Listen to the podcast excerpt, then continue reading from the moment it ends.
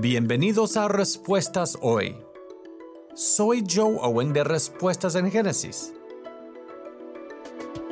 ¿Cuándo se crearon los dinosaurios?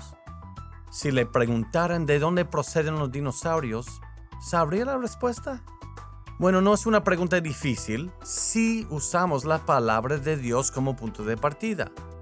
Génesis capítulo 1 dice que Dios creó todos los animales de la tierra en el sexto día de la semana de la creación. Los dinosaurios, por definición, son animales terrestres, así que deben haber sido creados en el sexto día, el mismo día que Adán. Ahora, sumando las genealogías del Génesis, sabemos que hubo dos mil años desde Adán hasta Abraham, y sabemos que han pasado cuatro mil años desde Abraham. Así que los dinosaurios fueron creados hace alrededor de seis mil años con el resto de la creación. Los dinosaurios son solamente un misterio si ignoramos la palabra de Dios.